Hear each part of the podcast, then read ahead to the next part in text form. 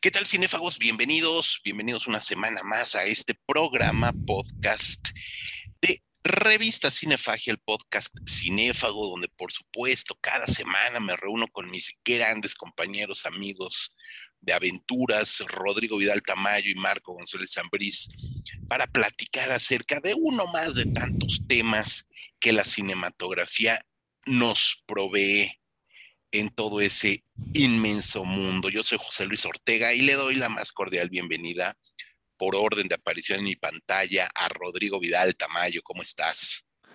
Muy bien y sobre todo muy contento de que ya se acercan las fechas mortuorias, todas estas celebraciones que estoy seguro son la delicia de, la mayoría de los que nos escuchan. Y pues nosotros también, la verdad es que ya comienza esta recta final del año eh, y pues es básicamente pura fiesta. ¿No? Las fiestas patrias, luego viene Halloween, luego Día de Muertos, luego la Navidad, total. Eh, y bueno, pues nos estamos adelantando quizás un poquito a, Halloween, pero el tema de hoy creo que va a valer la pena, sobre todo ya para irnos calentando para estas épocas gélidas. Así es, Rodrigo, un tema que bueno, ya vieron la carátula de este, de este eh, capítulo, ya saben que vamos a hablar de brujería, brujas en el cine, cine de brujas, brujería y media aquí en Cinefagia. Mi querido Marco González Ambrís, tú nos propusiste este tema y viene, viene a colación, hay un revival por el tema de las brujas, ocasionalmente van y vienen, aparecen, desaparecen. Eh, uno creería que de repente hay una moda por cine de brujas, pero en realidad las brujas han estado allí en el cine de toda la vida. Marco, te saludo, ¿cómo estás? Bien, bien, este, pues, como dice Rodrigo, ya estamos como en la recta final del año con todas las fechas. Acciones obligadas. Ya pasó el temblor de septiembre, entonces ya debería todo eh, coser y cantar a partir de ahorita, ya sin tantas eh, pero sí, como pues el tema de la brujería, eh, de repente parece que se pone de moda, pero en realidad siempre ha estado ahí presente, ¿no? Y es que tiene aparte pues muchas pistas, hay muchos temas ahí que se pueden sacar desde pues lo lo espectacular del cine de terror, es que es así como el puro, es, puede irse a la parte de la superstición y darle credibilidad, o la parte histórica, pues de la persecución, ¿no? Entonces, pues vamos a hablar de eso a lo largo de, este programa. Sí, obviamente no vamos a ser exhaustivos ni vamos a aventarnos todo el choro, porque efectivamente hay muchas películas.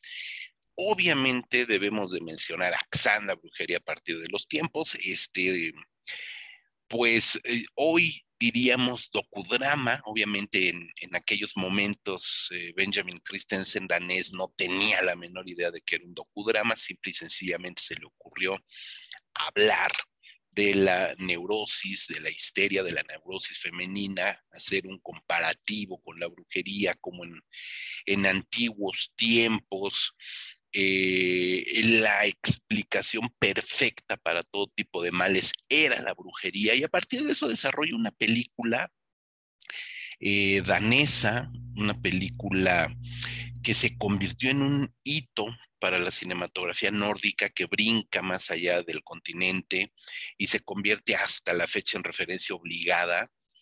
Hay quien la toma también como con un vínculo hacia el cine de terror por la parte ficcionada que presenta, que básicamente es el 95% de la película, y alegorías al diablo, aquelarres, rituales, etcétera, etcétera. Pero hay grandes cosas también mucho más para acá.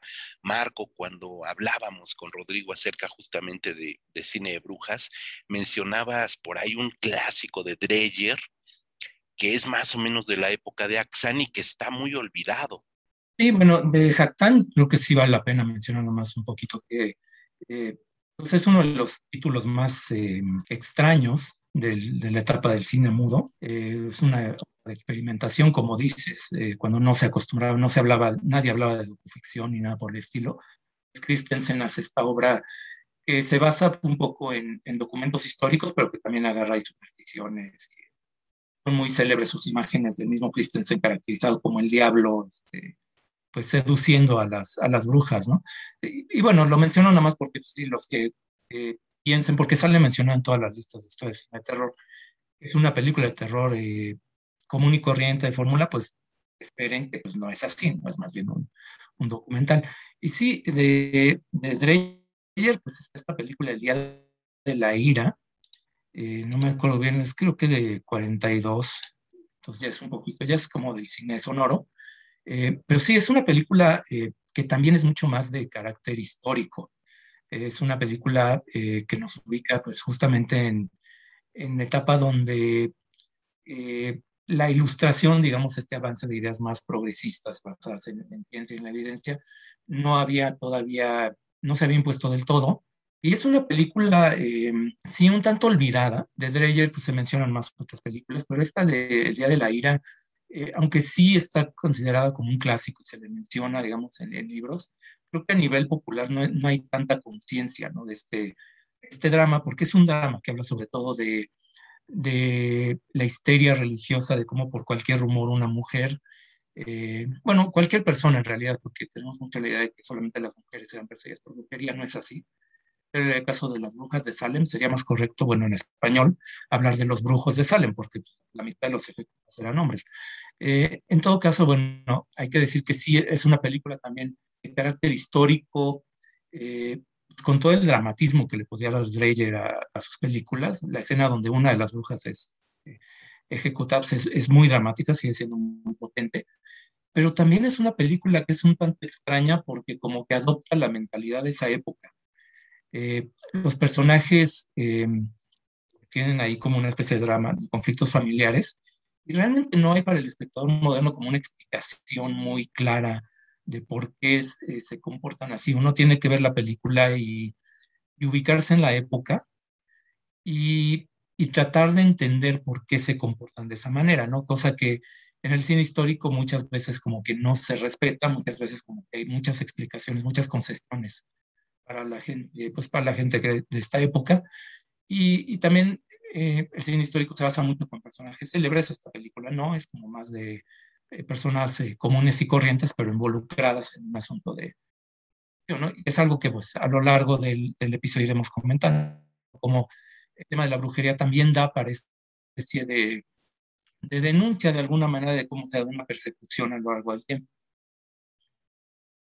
Así es, Rodrigo, pues el tema de las brujas ha estado presente en muchos, en muchos momentos, justo también platicábamos, y bien lo dice Marco, haciendo referencia a otro tipo. Es una de las alegorías, creo, más perfectas que nos ha brindado el cine. Pues sí, y, aunque suene un tanto progre, pues mientras exista este eh, pensamiento machista va a seguir habiendo películas de brujas, porque básicamente la brujería es eso, es una manera más de, poner a las mujeres como monstruos, como esas figuras de miedo. Eh, varias de las películas que vamos a mencionar, vamos, nos vamos a dar cuenta cómo es esta figura femenina siempre la que eh, es mostrada como este ser aterrador, ya sea en lo físico, o en lo espiritual. Y, creo que precisamente son aquellas películas que logran mostrar e, e, e, ese aspecto de una manera correcta las que han trascendido, las que se han convertido en, verdaderos clásicos, ¿no? A mí una de las cosas que más me molesta, sobre todo de los últimos años, em, que han salido algunas películas de brujería, sobre todo estadounidenses, y que han cobrado cierta fama es esta visión judio-cristiana de lo que es la bruja, ¿no? O sea, como que se basan mucho en esta idea del, pacto con el diablo y de que la creencia en Dios puede acabar con ellas. Y yo la verdad soy más fan de una, una, visión de la bruja como, pues sí, como la encantadora, pero no, no por una cuestión de, de pacto con el diablo, sino por una cuestión de búsqueda del conocimiento. Es decir, las brujas han llegado a ese, a ese punto debido a que no, no solo se han limitado a buscar conocimientos, también se han procurado crear conocimiento, ¿no? que todo esto lo vemos, representado en esta cuestión de las pócimas, los hechizos, pues es a final de cuentas una forma de entender el mundo. Y eso es lo que se me hace interesante, ¿no? En, las películas. Voy a, voy a ir mencionando títulos más adelante y tratando de desmenuzar esto que, que, dejo nada más a modo de introducción.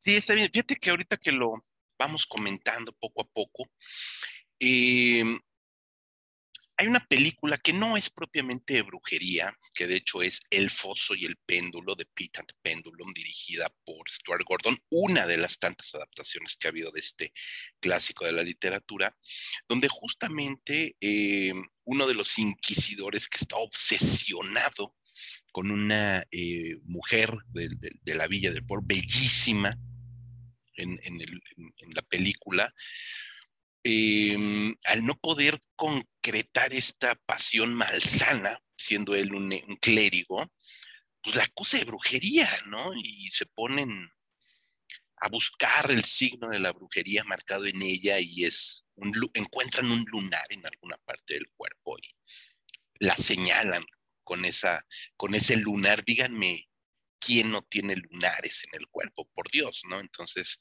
es acusada de brujería y, y, nos presenta justo, como bien comentas, un, todo una reflexión. Hay una película, ya para ir entrando en películas, en títulos, hay una película eh, checoslovaca, búlgaro, checoslovaca, si mal no recuerdo, que es un clásico que yo vi, Rodrigo, en el Cineclub de la Facultad de Ciencias. La llegaron a poner un par de veces por allá en tu, en tu alma mater, Martillo para las Brujas, una película de Otakar Vabra, un cineasta checoslovaco, perteneciente a esa nueva ola checoslovaca, eh, donde blanco y negro, por supuesto, una película preciosa encantadora, la película plásticamente hablando, pero brutalmente desgarradora. Hay que decir que no es una película de terror, no es una película para nada del género de terror, pero que aterroriza porque Otakar Babra hace toda una lectura pues casi que sociopolítica, una reflexión sobre el mal de la iglesia, el mal de la religión católica, en un momento, bueno, hay que hablar de un, país tras la cortina de hierro, eh, un país socialista, donde evidencia justamente este poder fáctico de la iglesia que terminó haciendo mucho más daño, obviamente, que beneficio en las distintas comunidades. Y básicamente, básicamente tenemos el mismo concepto que nos presentaría años, prácticamente 20 años después, Stuart Gordon, donde una chica, una joven, también se convierte en el oscuro objeto del deseo de un clérigo y a partir de, esas bajas pasiones es acusada de brujería. Hay que decir que martillo para las brujas es el nombre, digamos que ya castellanizado, del Maleos Maleficarum, que fue como este instructivo, ¿no? Llamémosle así, de la Inquisición de la Iglesia Católica, este instructivo para definir lo que es una bruja, cómo descubrir quién es una bruja y cómo proceder ante una bruja o brujo, como bien dice Marco, ¿no? Aunque digamos que el, el inconsciente, un parte de todo esto era llevarlo hacia el terreno de femenino. Uno, por esta cuestión de la sensualidad, la sexualidad, el deseo carnal que representaban la, la mujer y esta idea tóxica, ¿no? De, del sexo desenfrenado, diabólico, etcétera, etcétera, etcétera. Y en el caso de los varones, de acusar a alguien de varón, alguien varón de brujería, pues era más como para hacerse de sus bienes materiales, ¿no? Despojarlos de esa riqueza. Y entre paréntesis hay que decir lo que sucedió mucho aquí en la Nueva, en la Nueva España, ¿no? En la Nueva España, en el México colonial, cuando eh, principalmente eh, la comunidad judía fue acusada de herejía y de brujería para despojarlos de sus bienes. Evidentemente, estamos hablando de, de un territorio político bastante fuerte, un arma política bastante fuerte, el acusar a hombres y mujeres de brujería. Esa película no sé realmente si ahora se, yo creo que ya no se exhibe en ningún lado. Habría que buscarle en otros medios. Marco, no sé si conoces, Rodrigo, si conocen esta película de Martillo para las Brujas. Es, es verdaderamente básica para entender justamente desde el plano más sociopolítico, de reflexión sociopolítica, el tema de la brujería, ¿no? Y repito, no es para nada una película de terror, Martillo para las Brujas, de Otakar Babra, una película de nuevo la eh, checoslovaca, bastante, bastante interesante. Marcus, ¿con qué otro título nos sorprenderás? Eh, pues yo me voy a, bueno, no desviar del tema, prefiero decir que me voy a complementar eh, lo que están diciendo, porque sí es cierto, bueno, se ha servido mucho como metáfora de, de opresión, eh, metáfora de empoderamiento, pues vamos a mencionar otros títulos que están muy bien en, este rubro, y dentro incluso del mismo empoderamiento femenino, hay, un, hay un par de películas de, de, mediados del siglo XX. creo que vale la pena mencionar, eh, pero que son, se salen de lo que están mencionando, que estamos hablando como un tono muy dramático, porque son dos comedias románticas. De hecho, son Me casé con una bruja, que dirigió René Clair en 1942, que es el mismo, el mismo año, me parece, donde se hace la de, la de Dreyer, que estamos comentando pero en un tono muy distinto. Es una comedia donde, eh, una comedia muy en el estilo de esas comedias fantásticas que se hacen películas como Topper o este, eh, el Peabody y La Sirena, que es también una comedia con elementos fantásticos. Eh, que sí, que tomaron lo sobrenatural pero de una forma mucho más amable, ¿no? Este, la que, esta de Me casé con una bruja es una película, sale Verónica Lake, eh, haciendo pareja con Frederick March. Se trata que, bueno, el personaje que es Verónica que es una descendiente de brujas, que se casa con eh, el que es descendiente de los eh, jueces, un juez puritano que condenó a una de sus antepasados, ¿no? Y pues es una historia pues, ahí amable en un tono muy, muy diferente. también otra película parecida, muy, muy similar, es la de Bell Book and Candle. A ver si encuentro ahorita el, en español, bueno, es una película dirigida por Richard Quine en, 1958, con Tim Novak y James Stewart, ¿no? Que también tiene esta cuestión de, del ama de casa con artes este, de hechicería, que de alguna manera le hace la vida imposible a su marido, ¿no? Muy en el tono de comedia romántica. Eh, y que se puede decir que sí, también tiene esta cuestión un poco del equilibrio, de muy dentro de ese, ese tópico que era en la época, la de la guerra de los sexos. En todas estas películas de Spencer Tracy y Catherine Hepburn, que eran como los los reyes de su género, pero pues con ese elemento pues de la brujería como un arma de las mujeres como para ponérsele al brinco a los maridos, ¿no? Eh, películas que ahorita pues no son, creo que nada conocidas, solamente los que sean muy fanáticos del cine clásico ahí las van a ubicar, pero que dejaron una, una herencia que es, esa sí que la conocemos, que es la serie Hechizada. Esta serie donde Elizabeth Montgomery pues, movía la nariz y hacía, este, eh, le hacía eh, diabluras, ¿no? A su, esposo, porque pues, el creador de esa serie dice abiertamente que se inspiró pues, en, esas dos películas, ¿no? Eh, digo, nada más como para eso, como un paréntesis, porque las otras que vamos a mencionar ya están más en el tono de, eh, bueno, no todas, ¿eh? porque hay por ahí algunas más, más ligeras también, siempre la comedia siempre ha estado ahí como ligada también al, al asunto, pero pues, quería mencionar eso, ¿no? Que también tiene como su lado ligero el, tema de la brujería, aunque sí, la mayoría son, van mucho más a lo, el aspecto de la denuncia. Pues sí, Rodrigo, pues, pues venos también diciendo que con qué vamos abriendo platillo. Bueno, la verdad es que yo, quería hablar de películas más, más para acá. La verdad es que... Adelante, hombre. Pues no ah, ok, vamos a entrar ya, en tema. Eh, digo, hay, hay, muchísimas películas. Yo, yo voy a hablar únicamente de las que realmente me han gustado acerca del tema de brujería. Eh, decía yo al inicio que eh, en este siglo han salido algunas que yo considero no son, no son tan buenas por esta visión tan, tan corta que han tenido de este tema, pero eh, hay algunas que vale la pena mencionar porque se salen precisamente de mostrar a la bruja como este ser que, todos conocemos, ¿no? Y que ahora en temporada de Halloween pues ha representado en varios lados la típica bruja del sombrero este picudo, alpargatas, eh, un perol, un gato negro, que sí ha salido en, e, e, en, películas, algunas veces pues por cuestiones cómicas, otras veces como que se lo han tomado demasiado en serio, Pero quisiera iniciar yo con una película mexicana que yo considero rompe un poquito el molde de lo que es la bruja y nos presenta una idea bastante aterradora, y me refiero a Veneno para las Hadas de José Enrique Tabuada. Tenía que mencionarla porque ahí la idea de brujería surge a partir de, pues no sé si llamarle inocencia, no, más bien la ingenuidad de una niña y eh, que se vuelve tan convincente que logra engañar a su amiga. Y bueno, con el final funesto que ya todos conocemos, lo siento si no han visto Veneno para las Hadas, es una película ya eh, pues de, de, inicios de los años 80, entonces ya, pues ya ya podemos spoilerearla lo suficiente.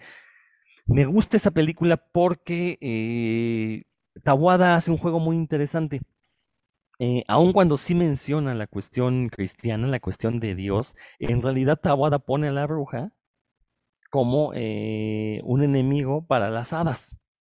Entonces, gracias a eso, Tawada se avienta a, meter en su historia algunos elementos que ahorita ya podríamos considerar políticamente incorrectos, eh, por ahí mete una sexualidad muy velada en, la historia de estas niñas, eh, lo cual le da un, gran peso a la historia, porque pues lo que estamos viendo ahí es el despertar a la sexualidad, al menos de una niña y de otra que no se da cuenta de lo que está sucediendo. Y que eh, la segunda niña se siente tan abrumada, Flavia es el nombre del personaje, que termina matando a su... Bueno, dar a entender, ¿no? Que, mata a su compañera, porque se traga todo el cuento de que es una bruja, aunque pues lo que nos está mostrando Taboada es como una niña, eh, que ahorita ustedes me, me, recordarán el nombre del personaje, siempre se me olvida, siempre me acuerdo de Flavia y olvido a la otra que es la principal, pero bueno, ahorita ustedes me lo dirán. Eh, es Verónica, ¿no? Verónica, sí, tienes razón, tienes razón. Verónica, que es el personaje principal, que empieza a, llenarse la cabeza con fantasías, estas fantasías las comparte con Flavia, eh, y, que lo que estamos viendo es un paso a la madurez por parte de, Verónica, pero un paso mal enfocado, porque recordar que dentro de la película Verónica es una niña casi abandonada, la cría una nana, nunca nos enteramos, bueno, dan a entender que los papás eh, están ausentes por una, porque se murieron, pero pues es una alegoría bastante eh, gruesa acerca del abandono parental. una niña que es criada, insisto, por, por la servidumbre, que no tiene una guía que le explique la diferencia entre realidad y fantasía. Eh, la nana, como no tiene responsabilidades con la niña, pues sí, la, la, deja, la alimenta incluso en sus fantasías. Y pues esto nos lleva al desarrollo de una historia que si bien no tenemos eh, la brujería como tal, porque todo es simulado, todo eh, sucede en la imaginación. A final de cuentas nos habla de cómo la bruja se puede convertir en un objeto que manipula las mentes de otras personas, las personas que le rodean. Y esa es una idea que me parece muy interesante, ¿no? Y, que yo he visto pocas veces explotada en el cine. Esta idea, eh, que otro ejemplo, por ejemplo, de cómo la bruja puede manipular mentes, o más bien cómo la mente puede hacerte creer que estás cayendo bajo, bajo hechizos es la bruja de Blair, que ya mencionaremos más adelante. Pero quería iniciar yo con esta obra porque, eh, uno, es una representación atípica de la bruja. Dos, es una película con personajes infantiles únicamente, lo cual le da, como ya mencionaba hace rato, un toque bastante macabro ver que, una niña se comporte como Verónica. Y tres, porque es mexicana. Porque en serio, este, encontrarse películas así tan, tan originales y, que han logrado pasar la prueba del tiempo en México es algo bastante complicado. Entonces, esta es una película que yo sí tenía que mencionar en este programa dedicado a brujería. Insisto, si van a, si quieren ver una película donde salga la bruja haciendo hechizos, esta no es, pero esta idea de la bruja como captora de almas, captora de espíritus, creo que Tabuada la reflejó muy, muy bien. La refleja perfecto, es una de las grandes películas del cine fantástico mexicano, no, no solo de terror, no es, una película de terror en realidad la, película, no si la vemos con, con, una mente un poco más abierta. Y, bueno, es de Carlos, Carlos, por ahí dijiste José Enrique, es Carlos Enrique Tabuada, guion, dirección, es la obra es su última película, la última película que dirige, ya después sabemos que dirigió intentó dirigir otras otra película, este, Girón, etcétera, ¿no? Pero digamos que esta es su última película eh, filmada en celuloide completada y exhibida, estrenada y Incluso gana el Ariel, gana el premio Ariel esta película, que no es poca cosa, cuando el Ariel todavía valía un poco más ¿no? de lo que vale hoy. Entonces, una película bien interesante. Me gusta que hayas traído a cuento la, película. Eh, y bueno, Ana Patricia Rojo, como Verónica, pues, se quedó ya en el inconsciente, en la memoria colectiva, ¿no? de los espectadores mexicanos. Yo por ahí quiero hablar de un par de películas también de, terror mexicanas. Eh, de distintas épocas, una de los años 60, otra de los años 80, pero que hacen un puente bien importante y que me parece muy interesante. Este, ya las mencionaré en un minuto. Marco, obviamente, hablemos de Veneno para las Hadas. Si no la han visto, es culpa de, quienes nos escuchan. Eh, sí, bueno, lo que tiene Veneno para las Hadas también es una ambigüedad. Eh, el asunto de si la brujería es real o no. Bueno, pues eh, te da elementos suficientes para pensar que no es así, que es todo más bien como de la creencia, ¿no? Eh, pero creo que ahí es donde creo que el, el, el género, subgénero de la hechicería es cuando se pone más interesante, cuando te da elementos para dudar. Eh, y esto, bueno, es que ustedes creo que con lo que dijeron sobre para las no tenía yo mucho que añadir, pero más bien me hizo acordarme justamente este asunto de la ambigüedad, de una de que es, que es una de mis películas favoritas de, del tema, eh, que por el año en el que se hizo parecería a lo mejor que es una película ya vieja, eh, pero en realidad es una película que se sostiene bastante bien, es muy moderna en su enfoque, en, incluso la forma como está realizada. Es, eh, bueno, el título original es Night of the Eagle, La Noche del, Águila, de 1962, una película británica.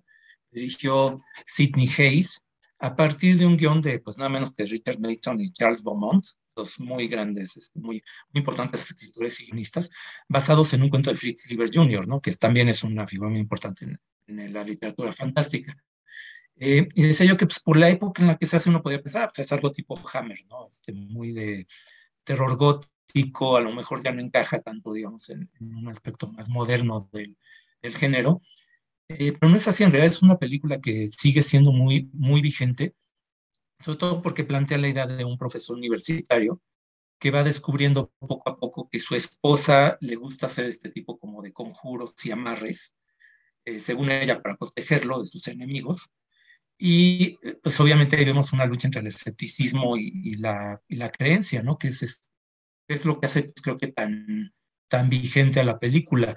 Eh, es una película aparte en blanco y negro, no tiene pues muchos de efectos especiales ni cosas así muy, muy espectaculares, eh, pero creo que los que la busquen, porque aparte, bueno, es el título original, es el que tuvo en, Estados, en, en Inglaterra, perdón.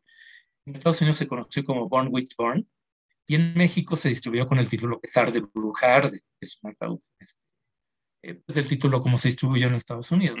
Normalmente en México siempre nos llegan las cosas de Estados Unidos más que de otras partes del mundo. Eh, pues yo, yo recomiendo mucho esta película, tiene mucho este asunto de eh, también muy ambiguo el relato. Eh, uno al principio pues se pone más del lado del profesor porque pues es este, como demasiado eh, ingenuo y torpe el, las, los ritos que hace la esposa y ya después te empieza a dar elementos para dudar, ¿no? Para decir, acá ah, pues a lo mejor este, tenía algo de razón. Y también, bueno, como dato curioso, este en realidad era la segunda adaptación que se hizo de ese relato del cuento de Fritz Lieber, porque ya había una, una previa que se llama Weird Woman, que es de los años 40, 40 es 40 por ahí, con Lon Chaney Jr., que es parte de una serie que se llamó Inner Sanctum, Los Misterios del Inner Sanctum. Eh, pues eh, una película de serie bastante barata, no tan, no tan elegante ni tan lograda como esta segunda versión, que es la buena, digo, si quieren, si les interesa, bueno, eh, si les suena el nombre de Fritz Lieber, que también tiene por estas películas, no, no, no de, de muchos no de gran presupuesto basadas en su obra, pero sí hay. Esta es de las mejores y aparte de las mejores del tema de brujería, ¿no? Entonces, pues, también volviendo un poco a este tema de lo doméstico, de eh, guerra de los sexos, de la relación entre los, los maridos, eh, pero con ese elemento sobrenatural que la hace muy, muy interesante, ¿no? Este, eh, si hablamos, bueno, volviendo al tema del cine mexicano, yo creo que habría que mencionar por ahí pues, dos, dos películas anteriores, El espejo de la bruja y La bruja, eh, de Exactamente las que iba a comentar, sí, por supuesto. Ah, bueno, usted, pues, no, no, adelante. No, es que seguramente tú las tienes más frescas. Yo iba a mencionar que las vi hace mucho tiempo. Son como el recuerdo de que las dos eran películas eh, que para ser un país machista, eh, de alguna manera se ponen del lado de la, de la mujer, ¿no? Una de las dos, porque pues, me confundo, la verdad. Tiene rato que las vi. Eh, no, es ni siquiera tan sobrenatural, es más como este asunto de la bruja, más en un sentido peyorativo, ¿no? Ahorita pues vas a, a complementar la idea. Y la otra sí es más abiertamente sobrenatural, ¿no? De, de la magia como algo real, etcétera. Pero bueno, mejor dejo que las comentes tú. Yo sí quería mencionar el dato, porque estamos como adelantándonos. Pero sí, mejor tú que las tienes más, este, más frescas, pues adelante. Sí, gracias, este, Marco. Sí, es que son dos películas básicas. Bueno, no. Eh, ahorita, nada más entre paréntesis, ahorita que comentabas, eh, bueno, esta película, Arde Brujar, pues es un clásicazo, ¿no? Este, y que comentaba que a lo mejor podría parecer como de Hammer. La que sí parece Hammer y no es Hammer es la de Witchfinder General, que aquí en México se conoció cuando las brujas arden, eh, que es una de las más logradas actuaciones de Vincent Price, una película extraordinaria, la dirigió Michael Reeves es una coproducción, de hecho, este, entre una productora pequeñita británica y American International Pictures, ¿no? Es una coproducción ahí gringo, gringo, british. Eh, y es así, tenemos el típico cazador de brujas de, de, sombrero, obviamente no, cazador de brujas de sombrero, pero con un, este, con un Vincent Price vuelto loco, usando a diestra y siniestra todo el mundo de brujería y quemando y asesinando a todo mundo por una histeria, ¿no? Colectiva que va esparciendo a su paso. Es una película extraordinaria, Witchfinder General, que como dices aquí en México se llamó, que siempre les cambian los nombres, este, acá se llamó este, Cuando las brujas arden, que es una buena peli. Pero bueno, volviendo al tema de las películas mexicanas, eh, el espejo de la bruja, que la, bien dices, la dirige eh, Chano Urueta, y que tiene guion de Carlos Enrique Tabuada, o ah, guion de Carlos, argumento guion, pues, que, eran dos facetas bien separadas en aquellos momentos, es, em, pertenece a este miniciclo, microciclo de cine gótico mexicano, producido por APSA, por Abel Salazar S.A., APSA Films, eh, y nos presenta a una de las mayores glorias del teatro mexicano, que fue Isabela Corona, en el papel de una bruja, pero una bruja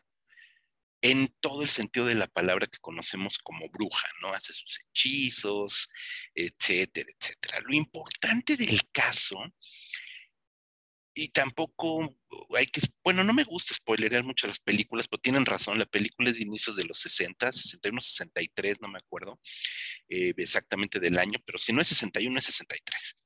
Entonces ya tiene medio siglo, si no la han visto, pues ya es culpa suya, ¿no? Eh, porque aparte está editada en DVD en México, entonces puede acceder a ella. El tema de la bruja nos lleva a una reivindicación de género femenino. La película es sumamente rica porque el personaje antagónico es un médico, un científico, un galeno, quien en el arquetipo está formado, instruido para beneficio de la sociedad, ¿no? Para proveer de bienestar a la, gente. Este científico, este médico, entra en el estereotipo, o sea, arquetipo y estereotipo del científico loco, un estereotipo del cine fantástico que pues, nos hereda, nos lega el cine estadounidense, eh, que está harto de su esposa, básicamente, ¿no? Su esposa es ahijada de la bruja viven ahí, vive ahí su madrina, que es el ama de llaves en un caserón gótico muy interesante. El marido, eso es, eso es parte del inicio de la película, no es realmente el plot. Se deshace, por supuesto, de su esposa y la bruja, madrina de la fallecida, decide tomar revancha, decide tomar venganza en contra, por supuesto, del científico, de este médico loco. Y quien paga los platos rotos va a ser una tercera mujer que ni siquiera sabía que el médico era casado, ni por supuesto que se deshizo de la esposa. Es decir, no es como otro tipo de películas donde la amante complotea para asesinar a la esposa. No, aquí ella, que es Rosita Arenas, es una mujer completamente libre de culpas, pero quien paga los platos rotos por las fechorías. Y vamos a ver un enfrentamiento entre ciencia, superchería, una actuación desbocada de Isabela Corona, Rosita Arenas convertida en una defecio.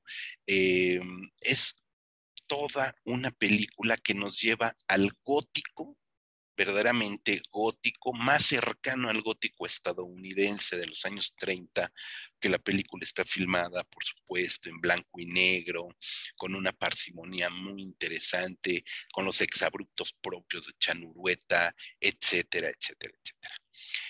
Y después, la segunda película con la que yo establezco un puente bien padre es con la tía Alejandra una película ni más ni menos que de Arturo Ripstein, ya de la década de los años 80, donde regresa Isabela Corona, la misma actriz, la misma actriz, en el papel de una bruja que llega a vivir a la casa de una familia clase mediera. Y donde por supuesto la tía Alejandra va a llamar hacia sus páramos a los hijos de la familia, comenzando a inocularles este gusto por la brujería y va a hacer, bueno, va a poner patas para arriba a la familia, ¿no?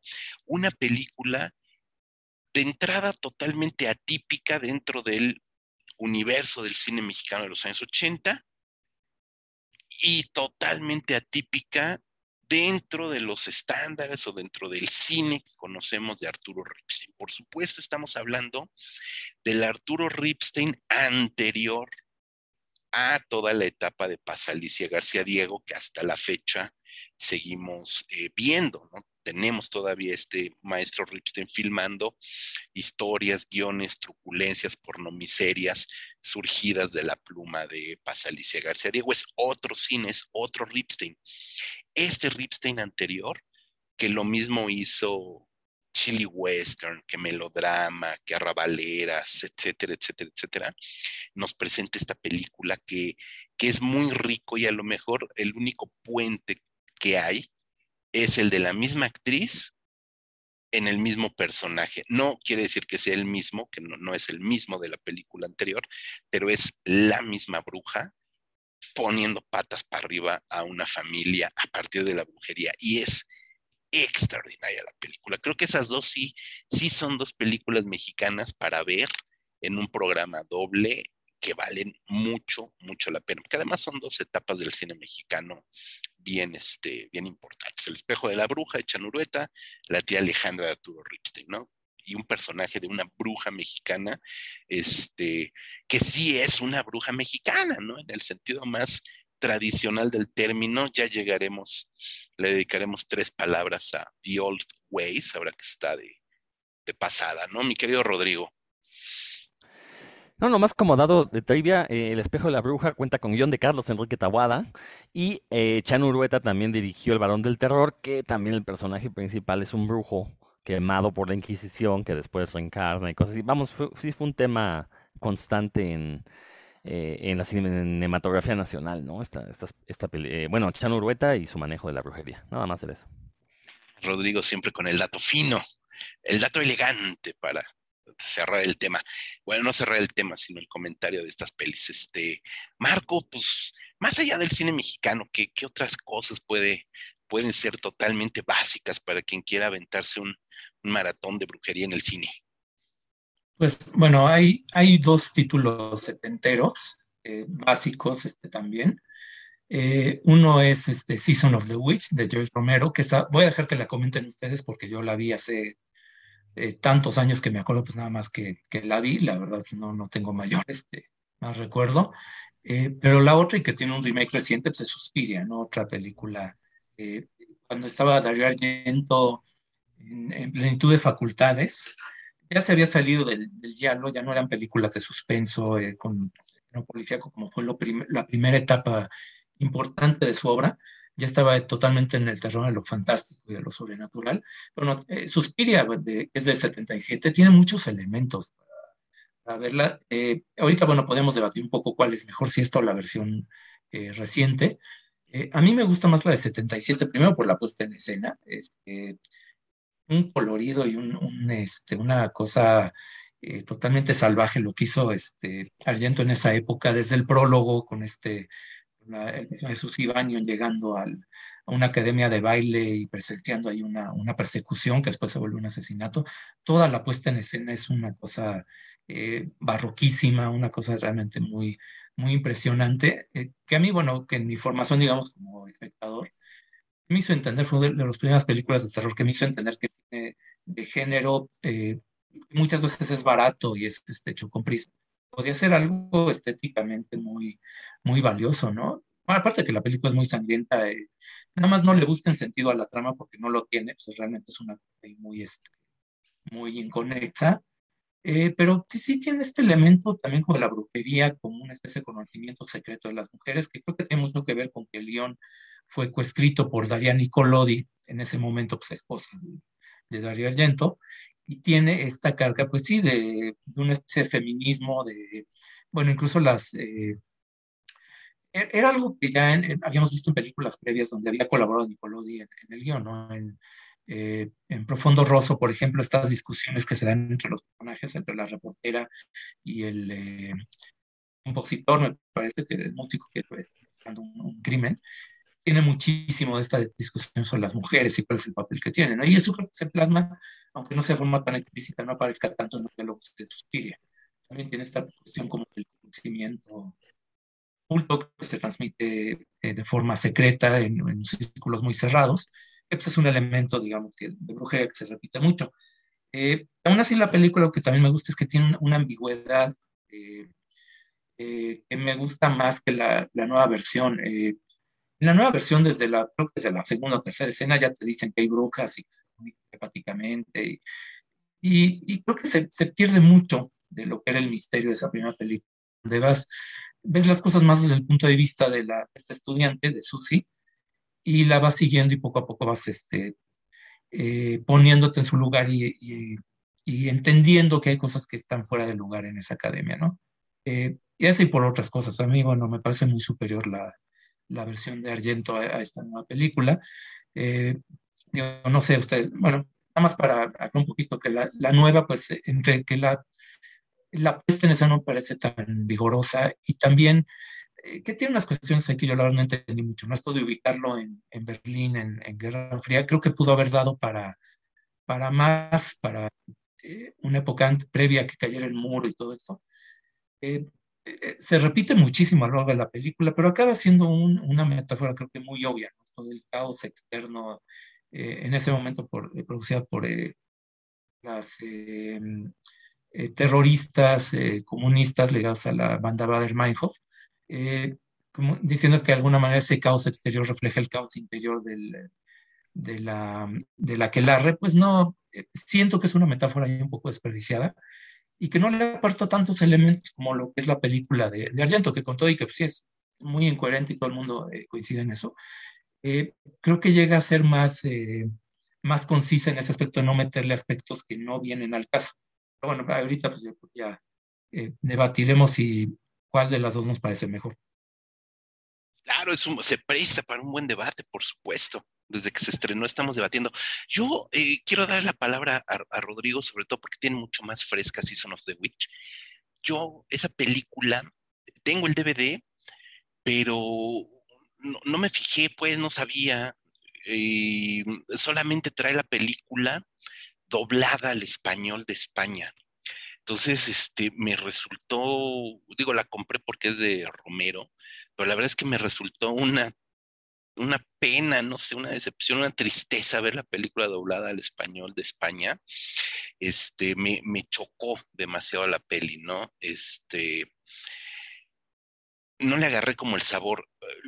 Ya después, a, propósito de, tesis que escribí, todo, de hecho la compré para la tesis, ¿no? Este, que, que escribí todo, pues descubrí que la película originalmente se llamó Jack's Wife, luego le cambiaron el título por Hungry Wives, y que la hicieron pasar como una película pornográfica, ¿no? Y que pues la crítica destrozó la película, ¿no? Realmente no tiene absolutamente nada que ver con, con pornografía y sí tiene un contexto que ha estado explicando Marcos, Marco, perdón, de esta, de esta batalla de sexos, ¿no? Porque nos habla de una esposa insatisfecha que comienza a incorporarse al mundo de la brujería a partir de una vecina que es la, bruja mayor, vamos a llamarla así, ¿no? De, un, de.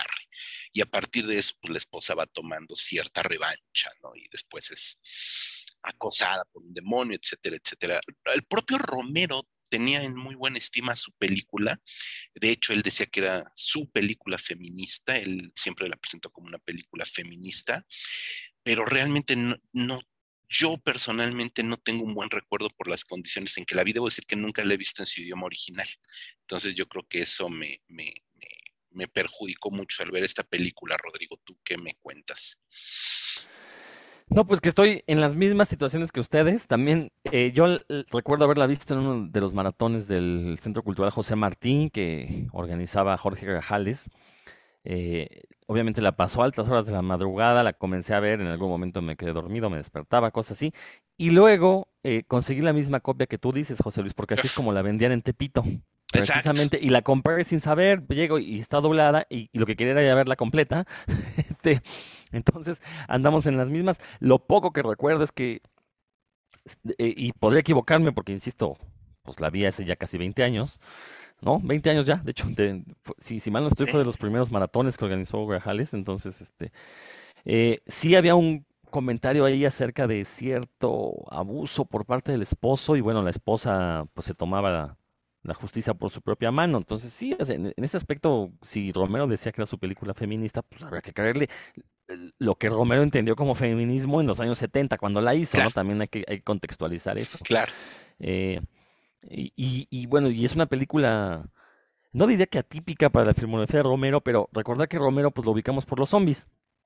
Y todo lo que no sean zombies de Romero, como que se le ve hacia abajo, ¿no? películas como The Crazies, películas como Martin, que pues, es su visión del cine de vampiros. Y obviamente aquí con, con, este Season of the Witch o los nombres que haya tenido, pues es también la idea de, de Romero intentando como pues no sé si de construir esta figura de la bruja. Pero bueno, pues sí es una película que tenemos que volver a ver evidentemente y sobre todo verla en su idioma original para evitarnos eh, pérdidas de, de, lo que Romero quiso transmitir, ¿no? Sin embargo, es de esas películas que obviamente al ser de Romero, pues tienen ya como una aura de, de cierto culto, porque pues Romero es un director de culto, entonces estas películas que no son tan conocidas de él, pues siguen estando ahí esperando, yo me imagino que a ser redescubiertas yo, yo sí creo que debemos de volverla a ver. Entonces, como no la tenemos tan fresca ni con tan buen recuerdo, brinquemos, echémonos el trompo a la uña que nos aventó Marco. Suspiria, justo antes de empezar a grabar platicábamos de Suspiria, Rodrigo. Entonces, aviéntate. Sí, fíjate que eh, yo, yo, a lo mejor aquí voy a caer en un sacrilegio, pero yo realmente nunca he sido muy fan de la Suspiria original, la de Argento. Recuerdo que, o sea, cuando pude verla que, eh, por cierto, ya que mencionaste al Cineclub Ciencias, también la vi ahí, eh, una, una presentación en 35 milímetros, muy bonita. Eh, yo venía de ver Rojo Oscuro, o Rojo Profundo, como la quieran llamar, una película que está entre mis favoritas de todos los tiempos, me encanta Rojo Profundo, entonces obviamente eh, iban a, a, priorizar Suspiria, el mismo director, en todos los libros que hasta esos años yo había conocido, pues la ponderaban como esta gran película de, de Argento, su obra maestra. Y, y, recuerdo que la veo y a lo mejor fue eso, que llegué con una expectativa tan grande que realmente yo me sentí muy confundido al verla. Pero ahora que la volví a ver debido a que vi el remake y a que en Amazon Prime se encuentran ambas versiones, dije, bueno, voy a sentarme y la voy a ver ya con, pues, más maduros, pensaría yo. este, y no, la película es confusa. Ya me di cuenta que no, era yo el confundido, sí. Ah, o sea, el montaje de Argento es muy bueno. Toda esta cuestión de la paleta de colores también. sí, la idea de cómo maneja la brujería Argento y que al final de cuentas es la que sirve de base para el remake, también es excelente. Pero el guion de repente da trastadas de un lado a otro, los personajes se contradicen entre ellos. Por ahí van a entrevistar a un eh, investigador, un antropólogo en brujería. Eh, primero dice que no, que son supercherías, creencias de la gente que se inventa, pero después resulta que es el más creyente de todos y este y casi casi obliga a los personajes a que cometan las tonterías que cometen, ¿no? Entonces, la verdad es que e, ese tipo de de cuestiones, pues no, simplemente no las puedo soportar en una película. Y creo que el remake corrige todo eso, porque precisamente eh, e, es una película, incluso yo me atrevería a decir, mucho más estética que la de Argento. Eh, estética en, el sentido de que hay que ver los, cómo, dónde se ponen los personajes en las escenas para entender lo que quiere transmitir el, director este Luca Guadagnino, ¿no? Eh, es una película que también el remake, y, ya voy a referirme ahorita nada más al remake, Em, con un ritmo muy bueno. La película es muy larga, pero sin embargo el, ritmo nunca decae. Eh, todos los personajes se sostienen bien. Y algo que me gustó mucho es cómo eh, representa tanto los hechizos como los rituales.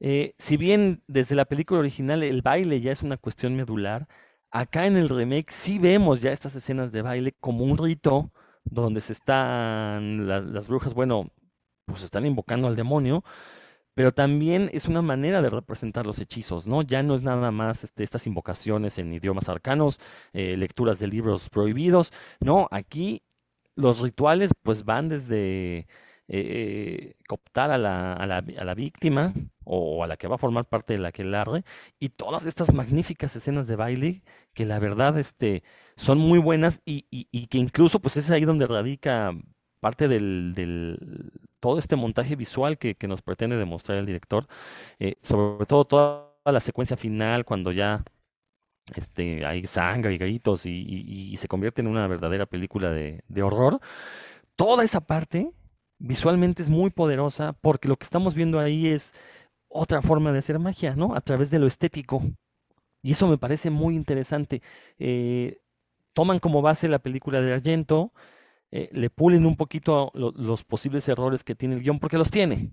O sea, independientemente de que sea un parteaguas en el, eh, en el cine de terror italiano, la película original tiene sus errores.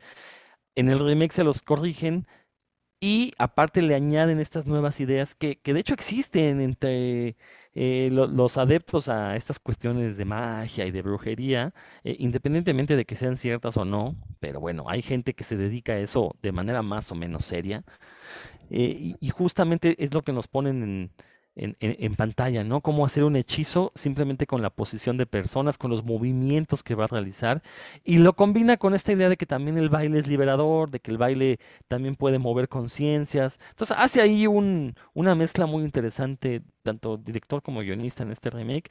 La verdad es que en ese año fue una de mis películas favoritas, ¿no? Desgraciadamente no me atreví a ir a verla en cine cuando se estrena, pero bueno, gracias a la magia de los sistemas de bajo demanda, pude verla y la verdad es que es una película que yo recomiendo ampliamente porque creo que toma lo mejor de la película de Argento, lo pule y nos presenta una historia de brujería para el siglo XXI. Fíjate que el, el remake eh, se estrenó en México, se estrenó en enero del 19 y le fue mal, ¿eh? Le fue, le fue mal, le fue mal. Creo que eh, los públicos que esperaban una película de terror, no sé qué esperaban, más convencional, eh, no le dieron de espalda muy rápidamente a la película. Eso me, me entristeció mucho. Yo soy fan de ambas. O sea, aquí sí me voy a salir por la tangente de una manera muy tramposa, porque son dos películas que representan dos momentos de la historia del cine fantástico, el cine del terror. Obviamente la película de Argento es en el momento más perfecto de su carrera.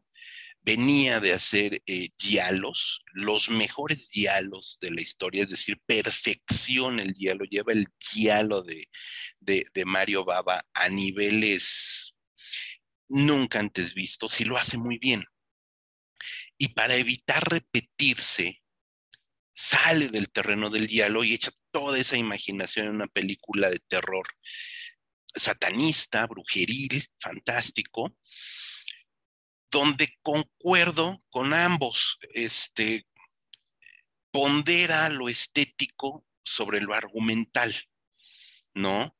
El guion es este, correcto en cuanto a estructura, por supuesto que tiene estos estas, este, fallos, tiene estas contradicciones, pero es un guion bastante modélico, bastante lineal, bastante correcto, ¿no?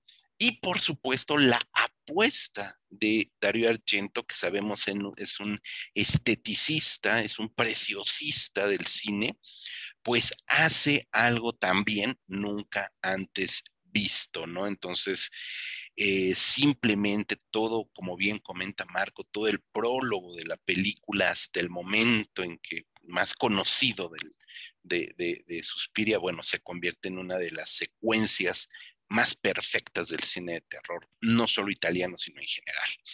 Y de ahí la película, bueno, pues ya va dando algunos baches, vaya dando algunos tumbos, obviamente. Tiene un punto central que también obviamente tiene su, como les digo, está muy bien estructurada en tempos el, guion, eh, hacia medio de la película tiene un momento álgidos y el final pues es también toda una, declaración ahí de, principios estéticos de, Dario Argento. La segunda versión, que el mismo Luca Guadagnino se encargó de decir que no era un remake, sino una nueva adaptación del guion, lo cual me pareció también muy sincero de su parte, este, es justamente eso, una nueva adaptación de una obra escrita, ¿no? Y, por lo tanto, pues es totalmente libre de cambiar el punto de vista plástico, estético, escénico, y creo que lo hace muy bien.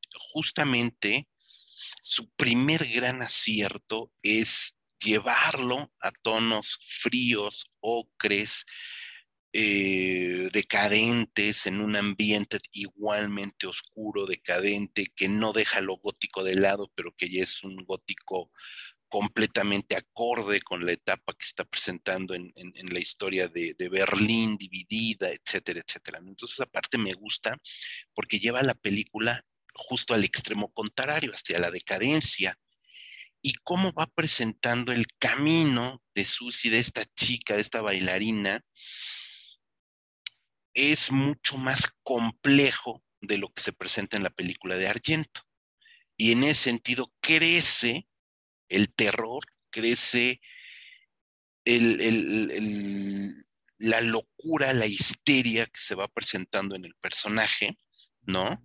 Y que tiene unos momentos climáticos estupendos en las escenas de danza y sobre todo en el montaje paralelo que tienen las escenas de danza en el escenario, con un, llamémosle, una danza macabra que está sucediendo al mismo tiempo en otro espacio de la academia, ¿no? Y que es aterradora.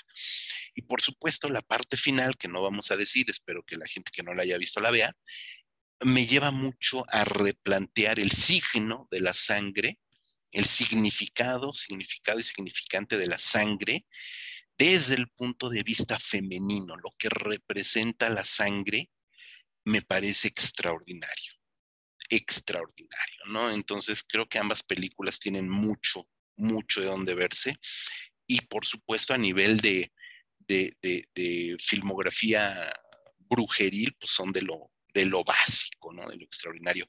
Yo quiero dar un viraje chiquito, ¿no? Hacia películas, obviamente, donde la bruja es llevada hacia territorios infantiles. Y no vamos a hablar, por supuesto, de las brujas de Disney, que son tan importantes como las princesas de Disney. No vamos a hablar de Maléfica, por supuesto, pero sí, por lo menos mencionar un par de películas, como originalmente se llamó Hocus Pocus, esta película de Abra Cadabra, este, y obviamente Las Brujas de Witches, basada en Roald Dahl, y que hace poquito tuvimos un desafortunadísimo revival con Han Haraway, este, cuando la película original de Witches con Angelica Houston es una de las películas más estupendas que de fantasía, de dark fantasy, llamémosle dark fantasy para públicos no tan infantiles, pero digamos que prepubertos, ¿no? Son dos películas que en su momento yo disfruté muchísimo. Este, Abra Cadabra, por supuesto, con Beth Midler, este, y, que me gustan mucho porque nos llevan justamente a la fantasía de la bruja que como bien comenta Rodrigo, pues cae también en el estereotipo de la bruja y los peroles y los hechizos y las narizotas y las uñotas y la bruja fea, ¿no? Este, que ya después veremos brujas hermosas como Nicole Kidman, este, Sandra Bullock, que en lo personal me parece muy guapa, muy bonita actriz, ya retomando estas brujas hermosas, ¿no? Pero aquí las brujas de Hocus Pocus y de, de las brujas de Witches, pues me parecen también indispensables en la filmografía, no de terror, pero sí de brujas. No sé si las recuerden, si opinen lo mismo o si de plano ya me volé. ¿Quién empieza? Marco.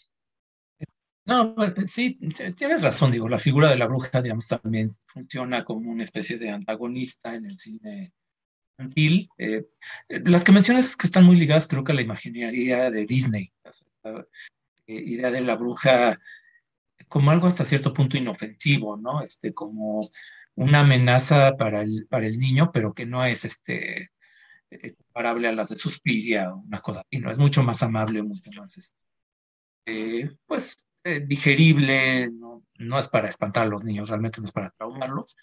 Eh, no, no tengo así tampoco tan frescas las películas, este, qué bueno que las mencionas porque eh, recuerdan, ¿no? Yo, yo mencionaba eh, al principio estas comedias románticas de los 40 y 50, porque sí, también la brujería pues, tiene ese, ese tono más ligero, ¿no? Y yo de hecho quiero ligarlo, este, bueno, no sé si Rodrigo quiere comentar algo sobre mencionaste, pero bueno, adelantándome un poquito, mencionar un par de películas, este, una que ya se volvió de culto, que son de la misma época, son más o menos 80s, 90s.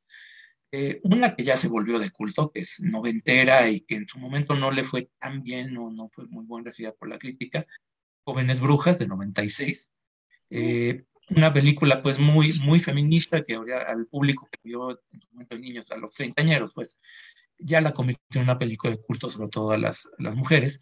Eh, pues porque tiene mucho de esta cuestión del empoderamiento y, sobre todo los rituales practicados en un ambiente pues, suburbano, ¿no? Un ambiente muy, eh, muy común y corriente que no tiene nada que ver ni, con castillos góticos y ni siquiera con academias de baile en Europa del Este, ¿no? Es una cosa pues mucho más cercana. Entonces, eh, una película pues muy, con mucho de esta estética noventera, ¿no? De actrices jóvenes, muy en el estilo de Sé lo que hiciste el verano pasado, donde está, el terror estaba como que recuperando esta cuestión más, más juvenil con películas como Scream, que era agarrar figuras de la televisión, este, figuras juveniles y ponerlas en un contexto de cine de terror.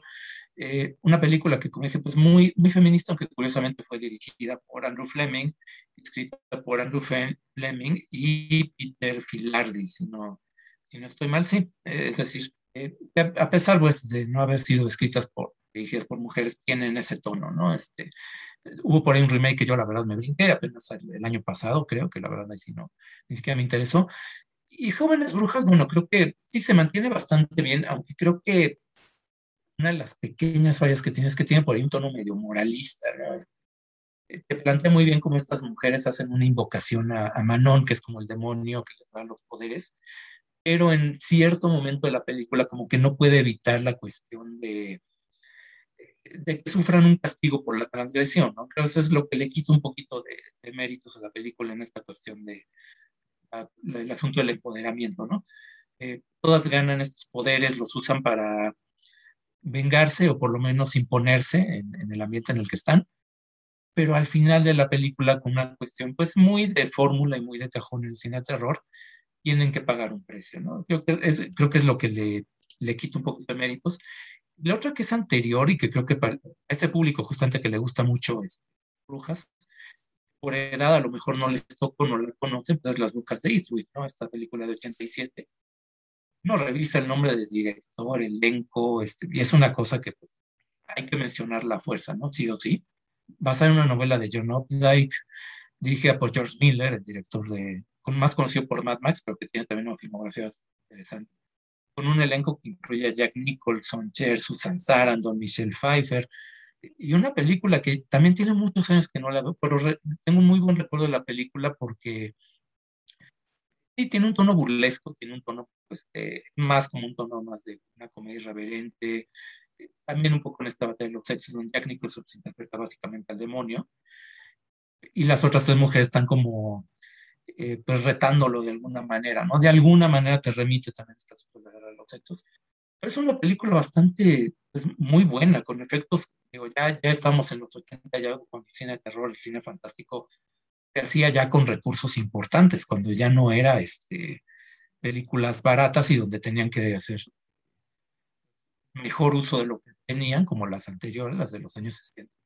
Entonces, es una película importante, cara, este, y que yo creo que a la gente que le gusta Jóvenes Brujas, la, y que no la han visto a lo mejor porque no nueve años antes y no les tocó verla, si la descubren, si la encuentran por ahí, pues creo que les va a gustar bastante. Es una película muy bien hecha, este, que a lo mejor en la filmografía de George Miller no encaja tanto, pasa un poco que lo identificamos más por Mad Max, pero que demuestra lo, lo versátil que era también, es, como director, ¿no? Y, y, aparte con ese elenco, pues, verla. Yo me acuerdo que la vi en su momento. Había unos multicinemas en Plaza Universidad, en la prehistoria de Plaza Universidad. Obviamente no me dejaban entrar a verla. Compré boleto para una película y me brinqué de sala para ver las brujas de Eastwick y me pareció, bueno, en aquel momento no lo sabía, pero me pareció tan kinky la peli, porque aparte ver a las tres, este, mujerzotas ahí enormes, bellísimas, wow, wow, sí que la recuerdo la peli. A lo mejor la recuerdo mejor de lo que en realidad es, porque no, no la volví a ver después en videocassette o algo, pero qué peli tan buena, sí. No, no la recordaba, Marco, qué bueno que la traes a, a cuento. ¿Tú la conoces, Rodrigo? Este, sí, sí, sí, las brujas de Eastwick. También la vi, pues yo siendo muy niño, no tenía muy claro el tema y pues sí, obviamente lo que influye más es la, la visión de estos mujerones, ¿no? Cher, sobre todo, creo que desde ahí me enamoré de Cher a partir eh, de, esta película. Eh, y obviamente la, pues, creo que ahí es donde cobré conciencia de, de, esta cara de loco de Jack Nicholson. Sí. Eh, y, y, que pues nunca se le ha podido quitar, ¿no? Es su perenne papel que interpreta desde eh, Alguien voló sobre el nido del cucú. Pero bueno, este sí, una, una película interesante y, y, que yo creo que, como bien dice Marco, se ha quedado un poco olvidada por ahí. Eh, habrá que revisitarla y ver si, si se puede todavía meter en el contexto de, la brujería como se pretende mostrar ahora, sobre todo ahorita que vienen las fechas de Halloween. Seguramente por ahí va a haber muchos ciclos de brujería. Y habrá que ver si, si pudiera embonar una película como Las Brujas de Eastwick, que sí podemos pensar que es un poco atípica, ¿eh? tiene mucho ahí de política también, entonces este, es una historia bastante original.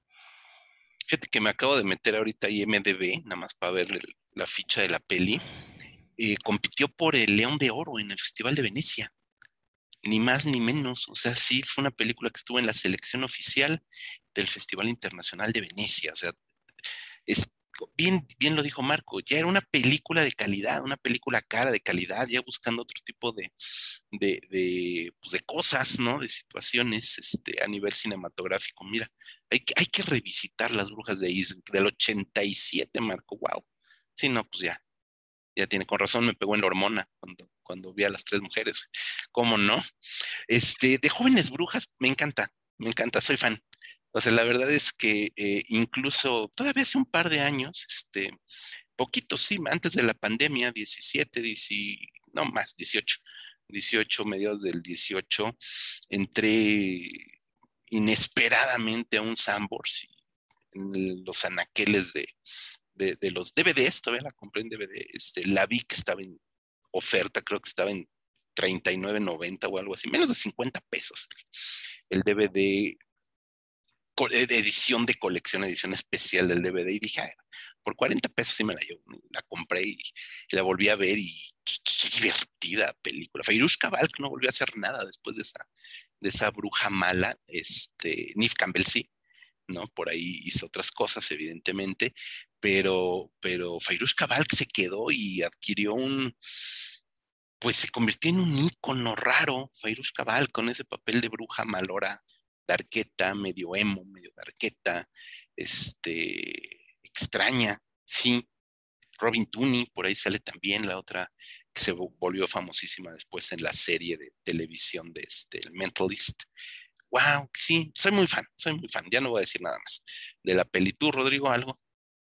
Ay, perdón, y que, que, que eh, de manera perpendicular, tangencial, incorporan a la Virgen de Guadalupe en momentos extraños de la película y con la brujería, este, aparece, aparecen las tres brujas, bueno, las cuatro, eran las cuatro brujas sentadas al pie de un mural de la Virgen de Guadalupe y luego cuando van a una tienda de brujería por comprar cosas de brujería, hay un altar a la Virgen de Guadalupe. Hay como cosas muy, muy simpáticas ahí con la Virgen de Guadalupe, porque está ubicada en Los Ángeles la película, obviamente. Perdón, y, recordar que para los religiosos gringos la, el catolicismo mexicano es muy curioso porque pues tenemos muchísimos santos y la devoción a la Virgen es mucho mayor que, a, que al mismo Cristo, ¿no? Lo que nos convierte ante sus ojos en idólatras. Bueno, ante los ojos de cualquier persona no creyente, ¿no? Entonces, este, digo, es interesante esto que mencionas de la Virgen de Guadalupe porque eh, tú querías hablar de esta película, las, las viejas formas, las viejas maneras de Always, que es precisamente esta visión que tienen los gringos acerca de, de, un país como México y de nuestras creencias, ¿no? Yo no la he visto, sé que tú, José Luis, ya la viste y querías hablar de ella, entonces, este, pues vas y después si quieres regresamos con La Bruja de Blair, que es una película que tenemos que mencionar a forciori. Ya, ya, por supuesto, sí, claro, y, y creo que si Marco no opina otra cosa, creo que cerrar con La Bruja de Blair sería eh, como bastante ad hoc con el programa. Este, yo creo que hay, hay unas eh, dos o tres que puedes mencionar pues, que son de este siglo y que vale la pena mencionar. Sí, pero ya llevamos dos más en de una hora, porque... No, no, no, pero espérame. Venga, de venga, la bruja ya hablamos bastante. De la bruja hablamos ya bastante. Eso sí, eso sí. Pero hay un par de películas eh, un poco olvidadas que yo sí quiero mencionar para venga. porque vale la pena y que... No, bueno, pero bueno, primero... Ah, primero me avento. Mira, no me voy a quitar más de dos minutos con The Old Ways. Es una película muy mala muy mala, terriblemente mala. Es una película, eh, justo cuando, después de que la vi, me metí a investigar qué onda. El, su director, Christopher Allender, y el guionista de la película, Marcos Gabriel, hace 20 años hicieron igual como director y guionista un slasher muy malo, muy malo. Memorial Day se llama. Eh, un slasher verdaderamente malo. Después se van 20 años a la televisión, al videoclip. Tienen ahí, no sé cómo decirlo, una asociación como muy extraña con los Muppets, porque han dirigido muchos episodios de televisión para distintas etapas del show de los Muppets, eh, película del show de los Muppets, etc. Y 20 años después regresan a hacer una película de terror. No sé, Marcos Gabriel, por el puro nombre, pues, supongo que debe tener raíces mexicanas. Christopher Allender, supongo que no. Y entonces nos plantean una película de brujería situada en Catemaco, ni más ni menos. Para los que somos mexicanos sabemos el papel que representa Catemaco en la cultura de la brujería en México, ¿no? Por supuesto, la herbolaria, la medicina tradicional y otras cosas, este, no necesariamente fantásticas o de corte fantástico.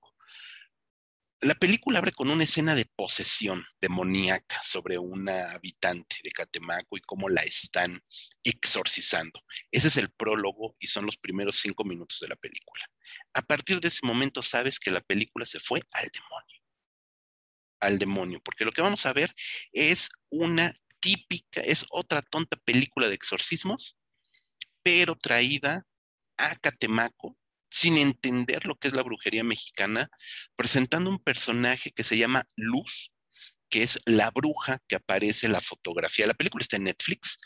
Eh, la foto que ven que es más cercana a esta iconografía de los, de los nativos eh, estadounidenses de rostro pintado de blanco, con figuras rojas sobre la cara, con plumas negras sobre el cabello, este, ¿sabes? O sea, nos acerca más como a un, como a un chamán propiamente este, apache, no sé si sea políticamente incorrecto decirlo, a un chamán nativo estadounidense que no tiene absolutamente nada que ver con, la cultura y la idiosincrasia mexicana. Pero además nos habla de un demonio, ¿no? Por ahí eh, que, va a aparecer este demonio a lo largo de la película, que va a ser el, digamos que la causa del el mal, que eh, se llama Posteki, así le ponen Posteki, Posteki, porque lleva un H intermedia. Me metí a buscar si existía Posteki en la tradición demoníaca mexicana y por supuesto que no aparece. Entonces, y es un, porque sale personificado y es un típico demonio a la gringa. Estamos ante una película de exorcismos, tal cual, muy básica, muy simple, muy mala, y que me da mucho coraje porque lo traen hacia una cultura que evidentemente desconocen, aunque Marcos Gabriel, el guionista, sea mexicano, de antecedentes mexicanos, pues no le da el conocimiento para hablar. Y con el simple hecho de situar la película en Catemaco, ¿no? Pues ya creen que están haciendo una película de, de, de brujería mexicana. Otro punto, a lo mejor yo ya soy demasiado purista, cosa que casi nunca he sido purista, pero ni siquiera las actrices que interpretan a personajes mexicanos son mexicanas, ¿no? Eh, entonces, pues también eso me resulta, ni siquiera la bruja es mexicana, ¿no? Entonces agarraron alguna, una actriz boricua, un par de actrices Tex-Mex, este, que dan evidentemente el físico moreno, digamos que sería como el físico mexicano, y ahora le van para allá, ¿no? A, hacer la, película. Y me parece, pues me parece verdaderamente lamentable. Lo mejor de la película, que es extraordinario, es el cartel original. La película se presentó en el Festival de Sitges con el cartel, con su cartel original, que es precioso, y es lo único rescatable de esta película. Y ya con eso, con eso me quedo callado. Marco, por favor. nada más para agregar lo que dices, es que sí, es, es, una, es una típica película serie B, más de exorcismos, como dices. Está ambientada en México, nomás por darle un toque, pero ni siquiera se filmó en México, se filmó en Costa Rica. Eh, y sí, pues este, este, asunto de que las actrices este, supone que son mexicanas y hablan con acento pocho, pues sí, es este. Eh, obviamente a los espectadores de, de, aquí, pues sí nos, nos brinca mucho, ¿no? Este, sí, pero por lo demás, pues, es más bien una película de relleno que pues, se coló por ahí en festivales, estuvo en, estuvo en el Festival Macabro. Eh, claro. Creo que va a estar en el Festival de Guanajuato, de hecho, en las funciones de medianoche, va a estar en los próximos, pues en esta siguiente edición. Pero pues, si está en Netflix, pues la mejor, digo, si tienen mucha curiosidad, pues vean la mejor en Netflix, la verdad. Y estuvo en, en, el top 10, en el número uno del top 10 de Netflix, ¿no? Lo cual evidentemente todo el mundo sabe que el top 10 de Netflix es una tomadura de pelo donde siempre, siempre está Betty la Fea, no sé por qué. Me parece una tomadura de pelo del top 10 y de repente apareció la película en el número uno del top 10 The Old Ways y es una película verdaderamente prescindible, ¿no? Ni modo, Marco. Ahora sí te dejo, por favor, con, con las pelis. Ya no vamos a hablar de la aguja de Blair, ya nos cayó mal. Bueno, bueno, eh, voy a mencionar las dos que yo quiero mencionar y ya si quieren ahora sí con, con la bruja o como quieran. Este, es que las quiero mencionar porque eh, son películas que creo que encajarían muy bien en este tipo de narraciones que son más populares, que sí son vistas. Y las dos están por ahí este, perdidas. Eh, la primera realmente no por culpa del director. Eh, la primera que voy a mencionar se llama The Woods, es de 2006. Llegó a México porque se editó en México con el título de Voces en el Bosque. Se editó en DVD, pero pues por lo mismo es una película de serie justamente como The Old Ways, como de este tipo de películas sin gran cartel, sin actores demasiado conocidos, aunque sale por ahí Patricia Clarkson y Agnes Bruckner, que pues no, Patricia Clarkson ahorita creo que es más conocida, digamos, en círculos de cine de arte por otras cosas que ha hecho, no tanto por ser una de cine de terror. Eh, pues, tampoco tiene una figura como James Wan, vaya, no, no forma parte de una franquicia, pero es una película muy buena. Loki McKee es un director, eh, digamos, del cine de terror independiente de Estados Unidos, muy interesante, uno de los más este, talentosos que hay, que hace cosas muy buenas con, y es una película que aparte recuerda en cierto modo la, cosas como Suspiria, que tiene que ver con la rebeldía femenina. Se trata de una chica rebelde en los años 50 que sus la meten en un internado, sin saber que el internado es en realidad un aquelarre, ¿no? Y es una película, pues, bien hecha que, aparte de que se editó en México en DVD, que se podía conseguir con bastante facilidad, eh, también estaba, se exhibía con cierta regularidad en canales como Cinema Golden Choice, estos canales de cable de películas, pero que mucha gente de repente al no tener ubicada, pues ni siquiera la buscaba, ¿no? No, no tomaba la oportunidad de, de, verla. Este, estaba ahorita checando si está en streaming en, en México, bueno, no, no me dio tiempo de encontrar el dato, pero bueno, si la encuentran por ahí alguna plataforma vale mucho la pena. Y si no, pues búsquenla por ahí en algún, este, eh, pues digo, si ya no se consigue en DVD porque es difícil, incluso, bueno, hay mucha gente que ya no tiene ni siquiera reproductor de DVDs. Eh, y si no la encuentran en una plataforma, bueno, pues creo que es válido pues, que la busquen este, eh, por ahí en internet, de donde la puedan descargar o encontrar. Porque, pues digo, eh, lo ideal sería que estuviera todo disponible en todo momento, como Netflix en algún momento lo fue cuando era renta de DVDs por correo. Y ahora que hay limitantes en lo que encuentras en streaming por derechos, pues ya no es tan, no es tanta la oferta, ¿no? Pero bueno, si por ahí la encuentran, esta de Voces en el Bosque de Woods, título original, vale mucho la pena, la verdad es una, película ahí bastante olvidada. Y otra que quiero mencionar, este, a propósito de La Bruja, porque yo me parece muy similar, pero de hecho me gusta más, es eh, Hagasusa, una película alemana de 2017, eh, que aquí se llegó a exhibir en festivales, estuvo en el Festival Mórbido, este, eh, y está checando también ahorita si está por ahí en, en streaming, por lo menos en pero en Estados Unidos sí, sí se puede ahí encontrar, no sé si en México también la, está disponible, pero vaya, es una película, me parece muy notable eh, por, por, dos aspectos básicos. Uno es que es, un, es básicamente una película estudiantil.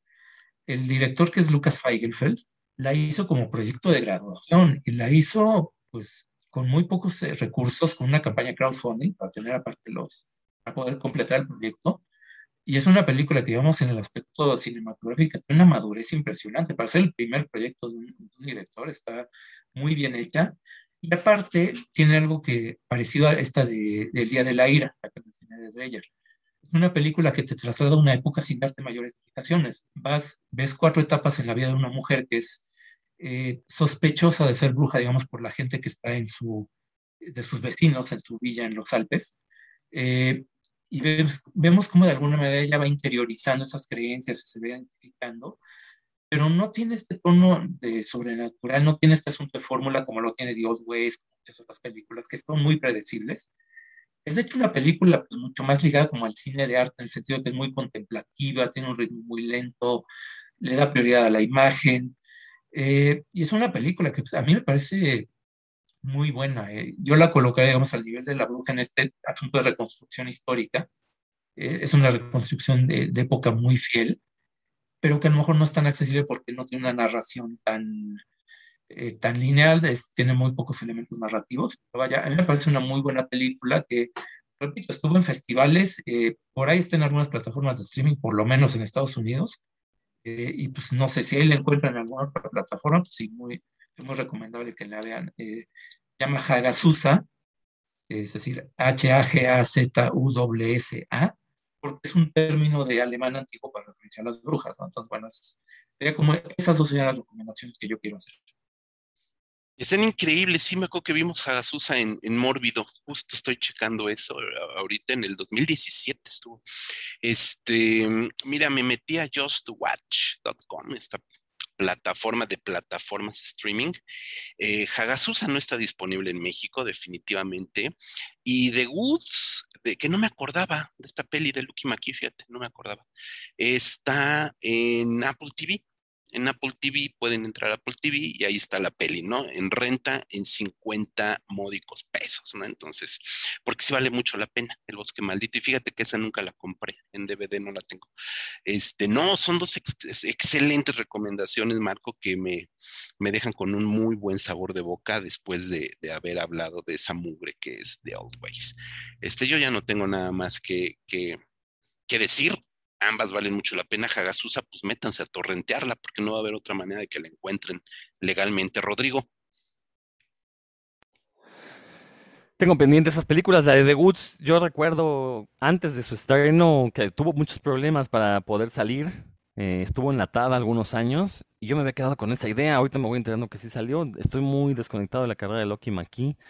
Eh, a pesar de que May me gustó muchísimo, después de eso si he visto otra película de él, habrá sido mucho, entonces sí tengo pendiente y, y de Jesús también he escuchado buenas cosas. Pues ya nada más para cerrar rápidamente, eh, creo que es imperativo mencionar La Bruja de Blair, esta película que lo mismo impactó a muchísima gente, como hubo quien la llamó una tomadura de pelo. Creo que es estas películas que surgen cada cierto tiempo, que presentan una visión nueva de cómo espantar a la gente. Eh, recordar que es esta cinta donde, pues a ver quien diga que no pasa nada, ¿no? Y nada más vemos gente corriendo en un bosque que de repente se espanta. Pero yo creo que ahí es donde radica el poder de la película, porque con una historia, una premisa tan sencilla, eh, si uno eh, se mete de lleno en la película, pues va a entender precisamente la mentalidad en la que terminan los personajes que aparecen. Eh, esta idea de cómo la, cómo la, la, propia sugestión puede llevarte a estados verdaderamente alterados, eso me parece magnífico, ¿no? Y como decía con Veneno para las Hadas, esta idea de, digo, una interpretación de la película La Bruja de Blair es esa, ¿no? Que fue una cuestión de autosugestión y los, los chavos terminaron volviéndose locos pues porque el poder de la mente es fuerte. Pero otra interpretación es que sí hay un ente sobrenatural en el bosque, que incluso existe en las mitologías de los nativos americanos, eh, que termina por eh, robarles el alma a, estos tres personajes, ¿no? Entonces cualquiera de estas eh, explicaciones a mí me parece igual de macabra, o sea, no, no le veo que una pudiera ser menos, más débil que la otra.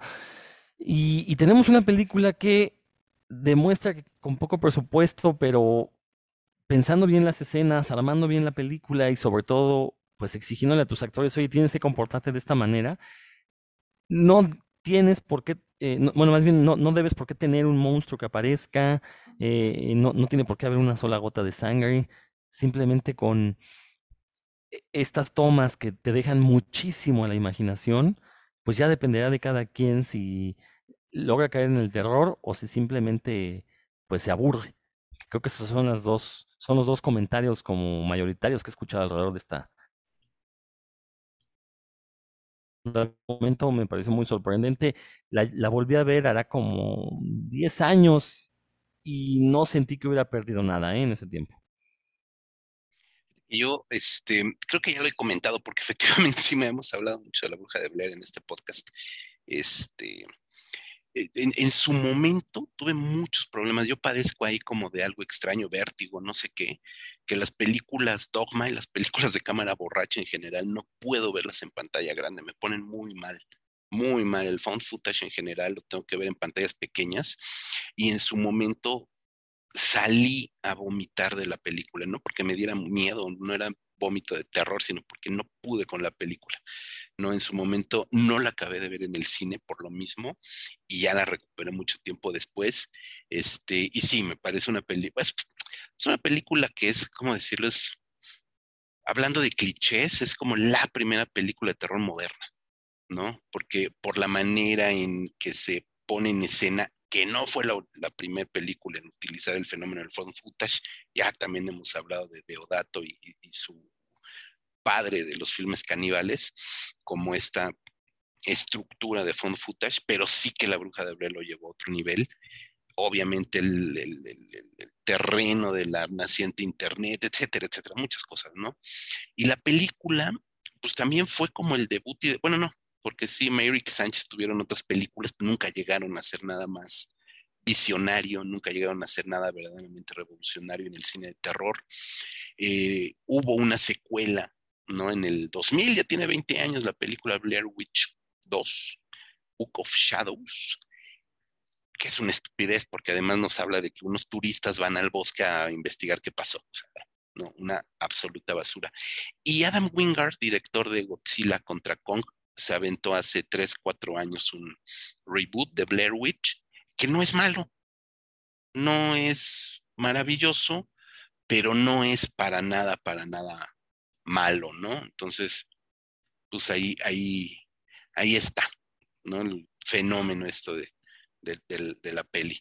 Marcos, si quieres agregar algo de la bruja de Blair. Este, eh, pues, digo, a mí no, no soy muy fan de la película, pero también tiene mucho que ver con las circunstancias la vi. Yo no padezco de ese vértigo que mencionas, pero sí me tocó verla. Eh, me acuerdo que era cuando estaba yo estudiando, sí, estudiando música. Este, entonces yo tenía ahí como un par de horas ahorcadas me hizo fácil meterme a ver la película en lo que tenía este, la siguiente clase, ¿no? Eh, entonces me metí a verla al cine Diana, me acuerdo mucho, pero pues era, para empezar era de día, ¿no? Entonces te metes a ver la película y no es lo mismo verla, este, eh, sales del cine y sales a reforma con el tráfico y la luz y pues no, este, no, no se presta una, eh, digamos, atmósfera que te deje como que sugestionado. Un amigo mío que la vio en esa misma época, que él trabajaba en un cine como velador, la vio en la última función y se quedó toda la noche solo en el cine y sí me cuenta que padeció mucho esa noche, ¿no? O sea, sí quedó como que muy sugestionado. Eh, pero es que aparte otra cosa que me tocó es que eh, me tocó que acababan de limpiar la sala como con amoníaco, no sé qué producto. Entonces olía mucho a desinfectante.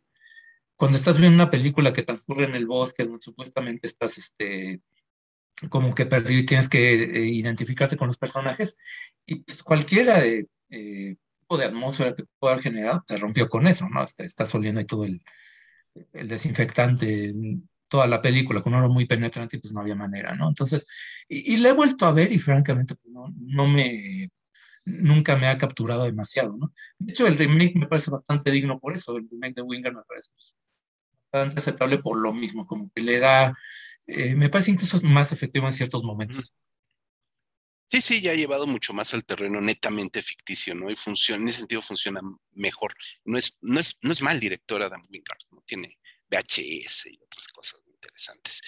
Este, estoy viendo que, el propio, justo hablando de Merrick, Daniel Merrick y Eduardo Sánchez, tuvieron la osadía en, este, de dirigir este, eh, un documental, Course, Course of the Blair Witch, ¿no? Donde supongo que es un falso documental, no lo conozco, porque la sinopsis dice que explora la vida de la bruja de Blair y qué sucedió con los tres estudiantes perdidos. Entonces supongo que es y dura 45 minutos, entonces una cosa ahí que pues, ya ni viene al caso.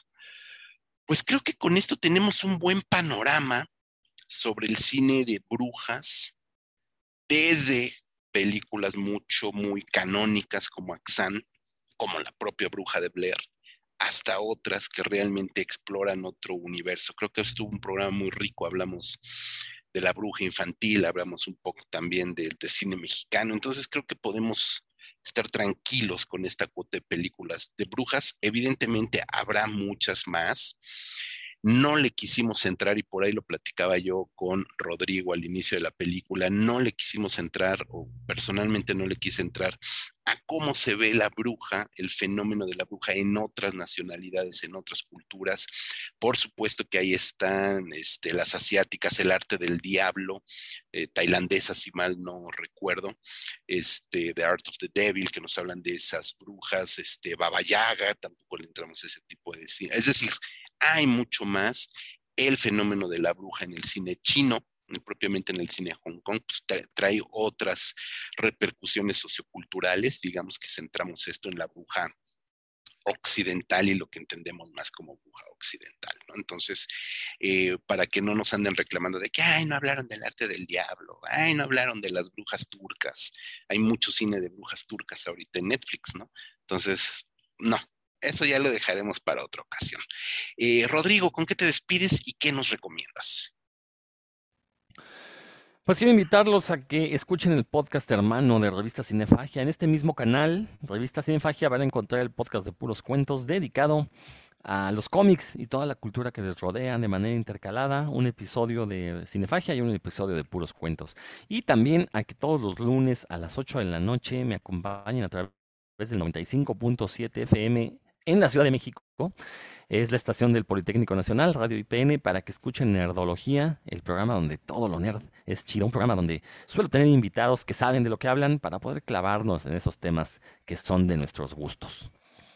Perfecto, Rodrigo, muchísimas gracias. Marco, ¿con qué decimos adiós? pues invitándolos, como siempre, a que nos sigan en revistacinepagia.com, el sitio que tenemos desde, desde 2003 donde tenemos reseñas, eh, pues, también textos como entrevistas, ensayos, este, eh, pues hay una gran variedad de contenido que pueden leer, que nos sigan, que se suscriban también a nuestro canal de YouTube eh, y que le den, le pongan las notificaciones. Y también que nos sigan en redes sociales Cinefagia México en Facebook y en Instagram, Red Cinefagia en Twitter. Y el podcast pues, lo pueden oír en varias plataformas, incluyendo Himalaya, iTunes, Spotify, etc. Así es, tenemos también textos de brujas, por supuesto, de películas de brujas. Hagasusa, me encontré ahí el texto de Marco González Ambrís en revista Cinefagia, escribió de Hagasusa www.revistacinefagia.com, ya lo dijo Marco, Facebook, Twitter, Instagram, eh, Spotify, Amazon Music, YouTube, nos pueden encontrar este, en varios lados. La cosa es que se suscriban también para que reciban las notificaciones cuando hagamos cosas nuevas. Yo soy José Luis Ortega, le mando un muy fuerte abrazo a Rodrigo, a Marco, por supuesto a todos los que nos están escuchando. Nos encontraremos acá la siguiente semana. Hasta la próxima. Música